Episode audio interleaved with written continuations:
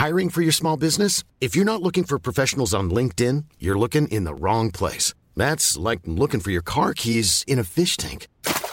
LinkedIn helps you hire professionals you can't find anywhere else, even those who aren't actively searching for a new job but might be open to the perfect role. In a given month, over 70% of LinkedIn users don't even visit other leading job sites. So start looking in the right place. With LinkedIn, you can hire professionals like a professional. Post your free job on linkedin.com slash people today.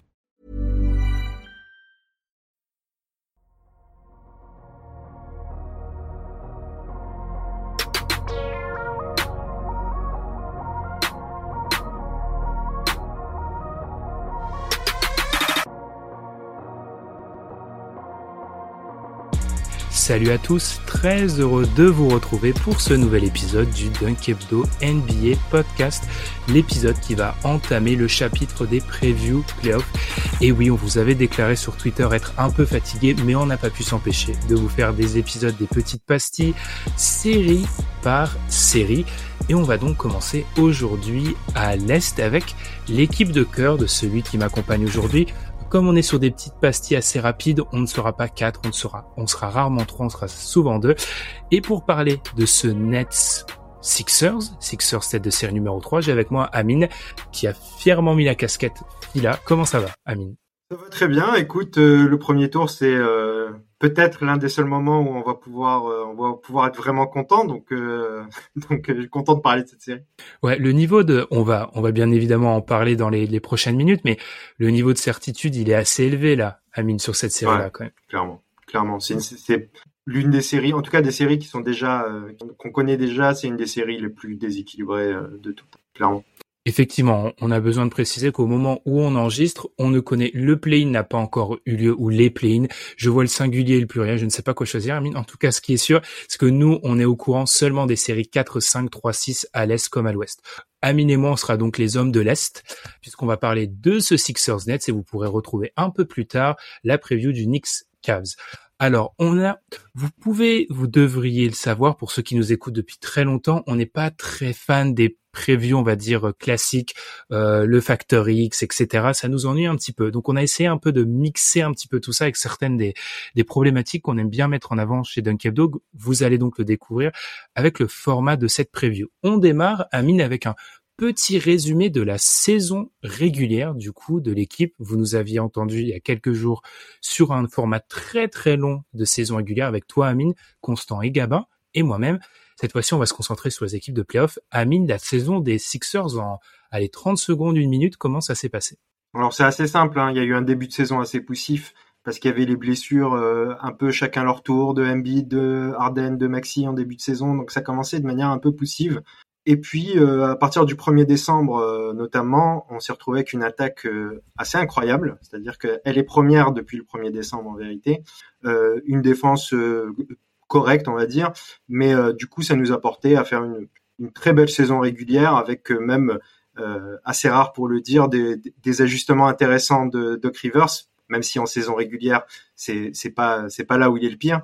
Euh, notamment l'entrée euh, de, de D'Anthony Melton pour une grande partie de la saison dans le 5 à côté d'Arden, qui a été un des facteurs les plus importants pour le, le, le passage de step des Sixers cette année. Du côté des Nets, je vais me, je vais être celui qui va résumer la saison des Nets.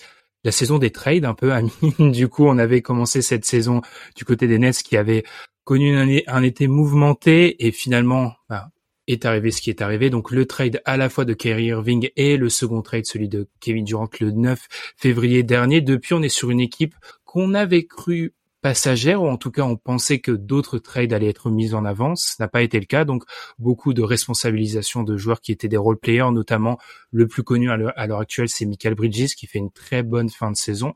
Euh, on en a parlé euh, du, dans le dernier épisode sur la saison régulière.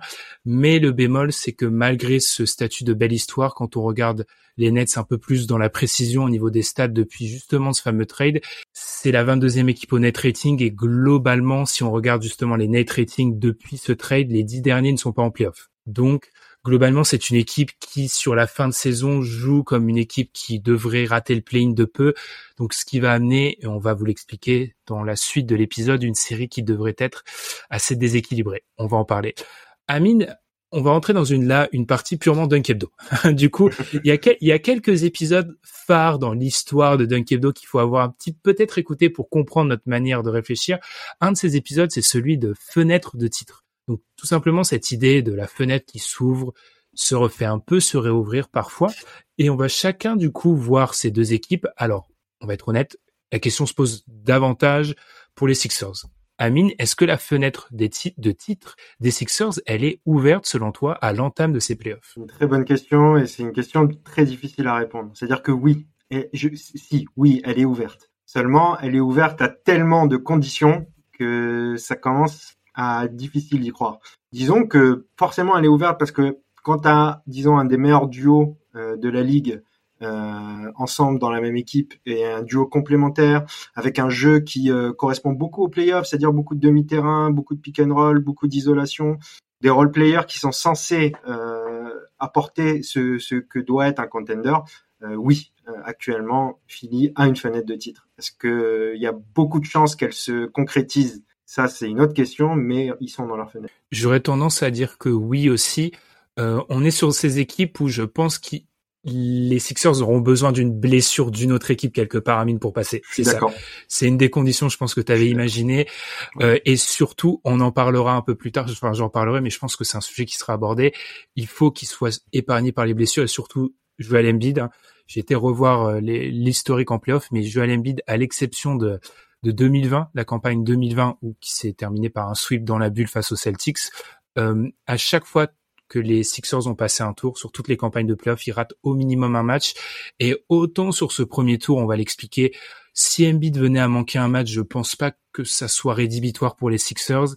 Sur les tours prochains, je pense pas qu'il soit en il ait la possibilité d'en rater un seul. Je pense qu'ils sont trop, ça va trop être sur le fil du rasoir. Donc, j'ai tendance à dire qu'elle est semi-ouverte. On verra d'autres équipes dans ce cas-là où il faut un ou deux petits éléments, une blessure adverse ou une contre-performance adverse pour que ça s'ouvre vraiment, je pense. Ouais, je rajouterais juste pour qu'elle s'ouvre vraiment, tu as parlé de, de, nombre de matchs qu'il faudra pas qu'il rate euh, Joel Embiid, mais aussi du nombre de minutes. On va avoir besoin de, de, de Joel Embiid et James Harden à, quasi 40 minutes par match sur cette euh, sur cette euh, cette série, enfin pas sur cette série justement, sur cette campagne de playoff. Et ça, euh, bon, euh, il enchaîne beaucoup les matchs, Joël. On s'inquiète presque plus de, de Harden du côté de mhm. Philadelphie parce qu'il commence un peu blessé, mais euh, c'est quand même une interrogation. On est d'accord. Eh bien, on en a parlé. On va ensuite continuer, Amine, avec une philosophiquement, Dunkebdo, c'est quoi? C'est les meilleurs joueurs d'une série. Nous, on parle de ça. Alors oui, les joueurs de banc, c'est parfois intéressant, mais il n'empêche que ce qui fait la décision très souvent en playoff, ce sont les meilleurs joueurs d'une série. On va donc vous présenter pour chaque série à chaque fois les trois meilleurs joueurs selon nous. Amine, j'en ai, je l'ai déjà annoncé, on parlera ensemble du Cavs Knicks. Beaucoup plus compliqué de déterminer les, meilleurs joueurs dans celle-ci que dans, la, série dont on va parler maintenant. On est d'accord, Amine, le meilleur joueur de cette série, c'est Joel Embiid sans trop de débat possible. Bien sûr. Sans, débat, tout court. Sans débat. le deuxième meilleur joueur de cette série, c'est James Harden, là encore sans débat. Évidemment. Le troisième, c'est Michael Bridges à l'heure actuelle. Alors oui, ça c'est la petite question. Euh, Michael Bridges ou Tyrese Maxi, j'ai envie de dire. Et hmm. j'ai quand même tendance à mettre Michael Bridges euh, dans le sens où ça dépend où on place la valuabilité de sa de la défense justement. Et j'ai tendance à la placer haut, surtout euh, sur un round de playoff. Donc, je mettrais Michael Bridges en troisième. Aussi, enfin, on, le sait, j'ai un mini passif avec Michael Bridges. On m'aurait posé cette question il y a peut-être deux mois. J'aurais été moins affirmatif, mais je pense que là, Michael Bridges est clairement le troisième meilleur joueur de cette série. Euh, Amine, je t'ai pas préparé à cette question, mais on est d'accord que sur les séries du premier tour que l'on connaît et même celles que l'on peut imaginer, c'est l'écart le plus abyssal entre le meilleur joueur d'une équipe et de la deuxième. Il n'y a pas de tête une série où il y a un tel écart entre le meilleur joueur d'une équipe et le meilleur de l'autre. Ouais. Ouais, disons que euh, disons que si on imaginait euh, par exemple euh, une des séries les plus déséquilibrées qui pourrait se concrétiser, on pourrait imaginer un Bucks Raptors, mais mmh. même là, l'écart entre Giannis et Siakam, pas du tout le même écart. Euh, c'est un écart qui est totalement différent. C'est clair que là, les Nets, euh, ils sont très en dessous en termes du niveau de, leur star. Hum, on a un candidat MVP qui se classe euh, dans le top 7-8. On ne va pas griller le, DH20 face à un joueur, Michael Bridges, qui fait une très bonne fin de saison, mais qui reste, on l'avait dit, un deuxième scoreur idéalement, donc qui est un joueur qui se classe quoi 30, 50 dans la hiérarchie NBA, donc c'est vraiment, euh, malgré la, profondeur, on va en parler des, des Nets, c'est assez compliqué. Mm. Enchaînons sur les match-up clés, justement, Amine. Est-ce que le match-up clé, alors c'est facile de dire que c'est un match-up clé, mais qu'est-ce qu'on fait face à Joel Embiid du, du côté des Nets, Amine? C'est la grande question. C'est la grande question. Comment stopper Embiid avec ce roster? Alors, Claxton, il a été sérieux dans, dans tous les affrontements avec euh, avec Joel Embiid. Euh, c'est un joueur qui est bon dans le côté faible au niveau de sa défense, donc ça c'est intéressant. Il a une bonne vitesse latérale, mais par contre, euh, au niveau puissance pour le contenir, ça c'est c'est pas possible, c'est juste pas possible. Euh, les Nets vont devoir passer par de la prise à deux euh, très régulièrement. Je pense que euh, Philadelphie aura conscience qu'il faudra user justement de, de plus de Joël, de pourquoi pas plus de post-up parce qu'il y en a beaucoup moins cette saison quand même avec beaucoup de pick and roll, beaucoup d'ISO euh, du côté de, de Philly. Là, c'est le, le, la série où euh, allez, on abuse un peu du post-up euh, et il va falloir jouer avec avec les prises à deux du côté des Nets et c'est plutôt une bonne chose quand on voit leur qualité au niveau euh, défensif extérieur des nets, c'est une bonne chose pour Philly qui doivent prendre à deux euh, Joël parce que ça libérera des joueurs parce que sinon c'est plus compliqué au niveau des équipes. C'est vrai que c'est une équipe qui a, je pense, le potentiel pour close out très très fort. Enfin, les Nets, autant j'ai critiqué leur attaque sur la, la, fin de la saison, mais autant leur leur défense sans être élite élite parce que il y a des il y a des associations qui sont élites. Hein, les Claxton Bridges ensemble ça ça fonctionne très bien, mais il y a toujours parfois des liens faibles et effectivement je pense qu'ils ont cette capacité-là sur les postes extérieurs à close out très vite. Après, je pense que Philly alors, si on met du crédit à Doc Rivers, peut-être que Doc Rivers aura cette idée, Amine, de faire beaucoup jouer aussi poste haut Joel Embiid parce que poste haut directement, la prise à deux est beaucoup plus compliquée et on a vu qu'Embiid c'est quelque, quelque chose qu'il aime bien faire et là tu tu t'ouvres à la fois la possibilité de d'enfoncer Nick Claxton mais aussi de faire ce, ce shoot à mi-distance qu'Embiid sur séquence peut avoir de la main très très chaude et peut mm. écraser une équipe sur ce genre de, de confrontation. Ouais, je suis tout à fait d'accord. Euh, ce, qui ce qui sera quand même intéressant euh, sur la match-up, c'est la défense d'Embiid sur Claxton, parce que c'est pas le joueur idéal pour lui, c'est un joueur qui joue de transition justement, et du coup, euh, bon, la défense d'Embiid se fait plus sur du placé. Et euh, faudra faudra surveiller ça, même si bon, c'est pas Claxton qui inquiète qui inquiète réellement hein, Philadelphie. Puis par rapport à, à, Nick Claxton, là encore un joueur que j'estimais un peu théorique il y a un an, il a fait une grosse saison défensive. Défensivement, il a il a pris vraiment euh, il a pris un step. Moi, j'ai toujours cette inquiétude avec un joueur qui est plus que médiocre, enfin qui est vraiment vraiment en difficulté sur la ligne des lancers francs. Euh, je me demande dans un moment clutch si jamais d'un côté Nick Claxton est totalement vital pour cette défense de, des Nets. Il n'y a aucune alternative. Vraiment, on rigolait, toi et moi, en off, mais si Nick Claxton se fait un petit bobo, la série est pliée en quatre, je pense. Hein. Il n'y a pas trop de débat. Ah, vas-y, une surprise. Non, non, non, vas-y. Il y a, il y a c'est juste, je rajoute, il y a, il y a une éventuelle blessure, mais ce qui risque plus d'arriver, c'est les fautes aussi. Parce mhm. que face à une équipe de Philadelphie qui s'est fait spécialiste dans la provocation des fautes, justement, si Nick Laxton ne termine pas les matchs, ça risque d'être très compliqué. C'est ça, tu vois, cet équilibre d'un côté, il doit absolument être sur le terrain défensivement parce que c'est le point fort de ces Nets New Look cette défense, mais de l'autre, offensivement, c'est un joueur qui pourrait. Euh, alors je je dis pas, je prédis pas du AK Claxton à un moment, mais je pense que c'est possibilité, ça pourrait arriver. Et le fait cet équilibre là, c'est assez compliqué. C'est un élément dont on avait parlé euh, un jour sur notre conversation. Les pivots qui shootent c'est le fan de Dwight Howard qui dit ça, qui shootent très mal au lancer franc. C'est, il faut s'en méfier. Amine, moi j'ai mis aussi dans les match-up clés le demi-terrain des Nets. Parce que clairement sur demi-terrain, si leur attaque est en grande difficulté, c'est que sur demi-terrain, alors d'abord c'est une équipe qui s'offre très peu de secondes chances. Hein, au niveau des putbacks, par exemple, j'ai vu ils sont 27e depuis le trade. Toutes les stats que je donne sur les Nets globalement, c'est depuis le trade, parce que je considère que c'est plus la même équipe, donc euh, autant se baser là-dessus. C'est une équipe qui est vraiment à flux tendu sur sa, sur en attaque, tout en étant une attaque plus que moyenne, voire en dessous de ça depuis euh, le changement, depuis la révolution, euh, Michael Bridges, etc. Donc c'est une formule que je trouve assez précaire pour euh, exister euh, sur du, du, du basket de playoff, sachant que bizarrement c'est pas non plus une folle équipe de transition en fait. Donc leur identité en attaque me fait un peu peur face à une équipe de Philly qui défensivement est très solide. Alors oui, euh, ce qui est intéressant, c'est que, en fait, on l'a un peu dit dans ta présentation des Nets, c'est que le classement des Nets n'est pas représentatif de l'équipe qui sont aujourd'hui, en fait. C'est surtout ça. Et quand il va y avoir en fin de match beaucoup de ballons entre les mains de, de Spencer Dinwiddie, on sait très bien que c'est pas Michael Bridges qui va qui va avoir vraiment la plupart des ballons dans les mains en fin de match. Ça va être Spencer Dinwiddie. Spencer Dinwiddie qui depuis qu'il est honnête, mais de manière des stats qui sont assez similaires, tourne à 46% en efficient euh, field goal percentage. C'est pas très bien. Euh, on sait très bien. Et il y a, euh, disons que il n'y a pas besoin de s'occuper de 15 joueurs du côté des Nets, enfin des, des 5 joueurs spécifiquement, euh, avec un, un D'Anthony Melton sur Dinwiddie et un des ailiers on imagine PJ Tucker euh, sur Bridges, tu, tu, au niveau attaque, tu les rends beaucoup moins, euh, beaucoup moins dangereux. Et c'est là où je pense que les Nets vont avoir le plus de difficultés, encore plus que à contenir offensivement l'équipe des Sixers. Ça va être d'attaquer sur cette équipe des Sixers, qui est pourtant une défense qui n'est pas infaillible du tout, même si elle est dans les top 10 défenses cette année.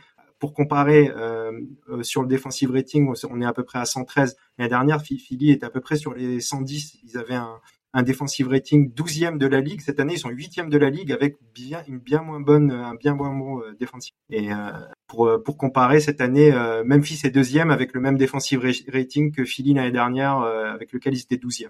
Donc c'est assez assez intéressant. Et du coup, oui, ça va être cette difficulté en attaque pour Brooklyn qui me semble. Tu, tu, parlais des notamment des fins de match, bah ça ne manque pas sur les périodes clutch selon la NBA, donc plus ou moins de 5, moins 5 points maximum d'écart, 5 euh, minutes à jouer maximum. C'est la 28e équipe au net rating, les Nets post All-Star Game. Donc globalement, autour d'eux, on a 30e les Blazers, 29e euh, les Pistons. Donc des équipes qui tankent globalement. Donc être dans cette euh, posture-là, c'est assez compliqué avec notamment une attaque qui, qui fonctionne plus. Donc moi, je t'avoue que c'est ça qui m'inquiète sur du basket de playoff, leur capacité à fonctionner sur demi-terrain, surtout que notamment Michael Bridges, c'est un joueur qui prend beaucoup de mi-distance. C'est des shoots qui sont alloués peut-être sur du basket de euh, saison régulière parce qu'on est plus dans une logique trois points, trois points et tir euh, au panier, mais j'ai un peu plus peur que ça soit mieux défendu euh, sur du basket de playoff. Un autre match-up à mettre en avant, Ami? Ouais, j'ai alors c'est c'est une match-up qui va dans le sens aussi de user de beaucoup de post-up pour Joel Embiid c'est Arden vs les ailiers de, de des Nets, hmm. tout simplement. Euh, ça a toujours été des match-ups difficiles pour, pour, pour Arden de se retrouver face à, face à des ailiers qui le prennent bien. Euh, là, en l'occurrence, euh, qui pourront euh, notamment se, se, passer James Arden. on a Michael Bridges, on a Dorian Finney-Smith et on a Royce O'Neal. Donc là, on est sur vraiment de l'élite défensif qui va beaucoup gêner un James Harden qui joue plus ou moins blessé pour le moment. Donc ça serait bien qu'il qui ne se crame pas trop sur cette série face à face à Brooklyn. Donc pour moi l'idée de justement changer un peu le jeu, est-ce que est-ce que Philly en est capable euh, changer le jeu par rapport à ce qui s'est passé en saison régulière et jouer plus de post-up, peut-être plus d'ISO que de pick and roll? Euh, c'est notamment parce qu'on sait que Joel Embiid joue beaucoup d'isolation justement, pas seulement en post-up.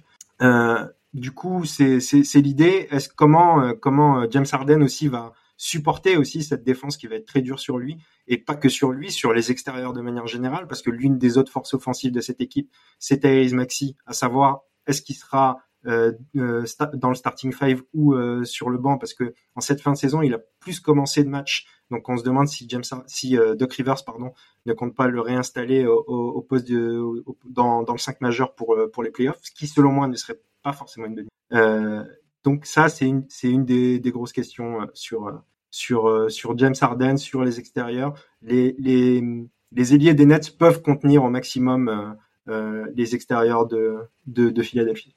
C'est vrai qu'une des clés pour les Nets, s'ils veulent gêner, on va pas dire gagner, mais gêner dans cette série les Sixers, c'est clairement de d'obliger James Harden à être un scoreur en fait. Et effectivement, effectivement, ils ont les armes au niveau des, ils sont surarmés au niveau des ailiers. C'est pour ça qu'il y a peut-être une frustration du côté des Nets vis-à-vis -vis du match-up, parce qu'ils prennent une des rares équipes qui n'a ton meilleur joueur n'est pas un ailier dans cette catégorie-là à, à l'est.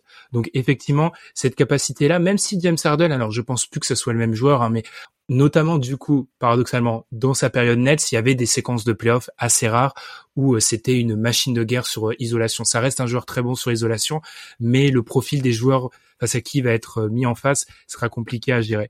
Après, pour ces joueurs-là, tu vois, Amine, je me demande aussi, alors ce sont des joueurs plutôt jeunes du côté des Nets, mais la capacité à garder cet équilibre parce qu'un joueur comme Michael Bridges ou des Dorian Finney-Smith sont des joueurs qui ont été dans leur vie précédente au NBA beaucoup moins responsabilisés sur du jeu offensif. Comment tu gardes cet équilibre entre OK, je, vais être missionné sur un des meilleurs joueurs de l'équipe adverse et de l'autre, je dois assumer mon rôle en attaque. C'est une équipe qui est extrêmement difficile à, à conserver et je pense que ça sera une grosse adaptation, notamment en premier lieu pour un mec comme Michael Bridges. Ouais, carrément, carrément. J'ai rien à rajouter. Je, je pense même que Michael Bridges sera peut-être sur euh, les trois idées que j'ai citées celui qui sera le moins responsabilisé, responsabilisé sur Arden si on veut vraiment le responsabiliser de, de, de, de, la même manière que sur cette fin de saison régulière au niveau. Mmh. Est-ce que tu as d'autres match-ups à mettre en avant, Amine?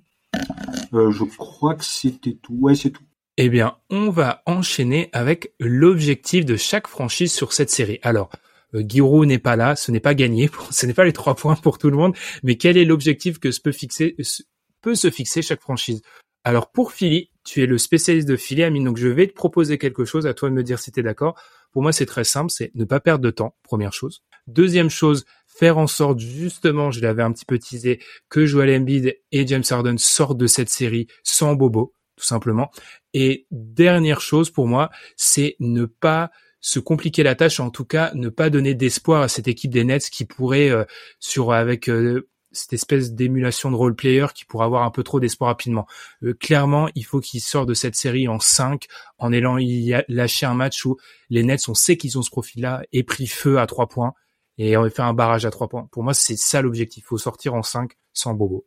Ouais, bah, j'ai pas grand chose à rajouter. Hein. T'as tout dit. Je rajouterais juste un petit truc euh, qui, qui me paraît intéressant, même si j'ai de grands doutes que ce soit aussi dans les mêmes idées justement que, que Doc Rivers, c'est commencer à trouver son, vraiment son roster de playoff. Parce que le roster de la saison régulière, mmh. c'est pas c'est pas un roster de playoff. Euh, les septième et huitième temps de jeu des Sixers sur la saison régulière et de loin c'est Shake Milton et George Young. J'aimerais bien que on voit un peu plus de à leur place justement de McDaniels, de Paul Reed et pourquoi pas même de Daniel House, même si euh, sa saison n'est pas bonne. Euh, c'est plus un joueur de playoff, j'ai envie de dire. Donc euh, commencer à construire son, son 8-9 de playoff euh, de manière intelligente pour la suite. Mmh. Paul Reed le veut pieux. Mine de toujours demander Paul Reed, mais c'est vrai effectivement, c'est l'occasion. Alors, sans diminuer les nets, c'est aussi l'occasion de. Je pense pas que tu aies besoin sur cette série-là de d'amener Embiid à, à sa limite euh, au niveau physique et il faut que tu testes. Et effectivement, faut que de toute façon tu devrais passer. Tu sais que le tour d'après, c'est là où tu, tu commences à jouer ta saison. Donc effectivement, il faudra un peu assainir euh, les rotations. Du côté des Nets, Samine, c'est quoi l'objectif? Est-ce que c'est avoir certaines réponses sur certains joueurs de l'effectif, sur leur capacité à, même si ça sera probablement qu'une série, avoir des réponses sur Michael Bridges, etc. Oui, dans l'idée, je sais même pas si c'est d'aller chercher des réponses, mais faire durer la série déjà au maximum euh, et euh, accumuler de l'expérience et avoir une idée peut-être un peu plus clair. C'est clair que par exemple, t'as pas tort, si euh, Michael Bridges nous faisait vraiment une grosse série, imaginons, en prenant les choses en main dans le quatrième quart, ce genre de choses, ça pourrait en dire un peu plus sur lui, effectivement, surtout face à une équipe très sérieuse qui est, comme on l'a dit au début, un contender, un contender contrarié, mais un contender quand même.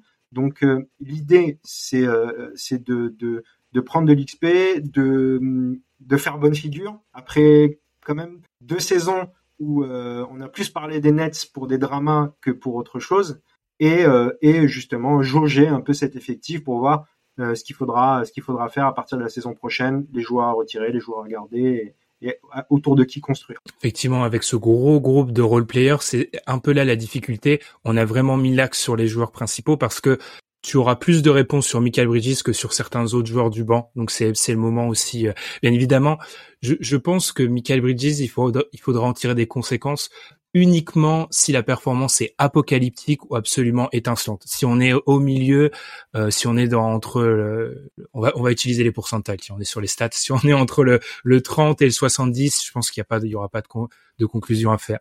Est-ce que tu as quelque chose à rajouter, Amine, avant d'en aller, d'en arriver au résultat final, au prono?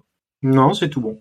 Alors, on va donner notre prono, Amine, mais je l'ai dit en off, on va donner notre prono en donnant une tendance, c'est-à-dire qu'on va donner un résultat.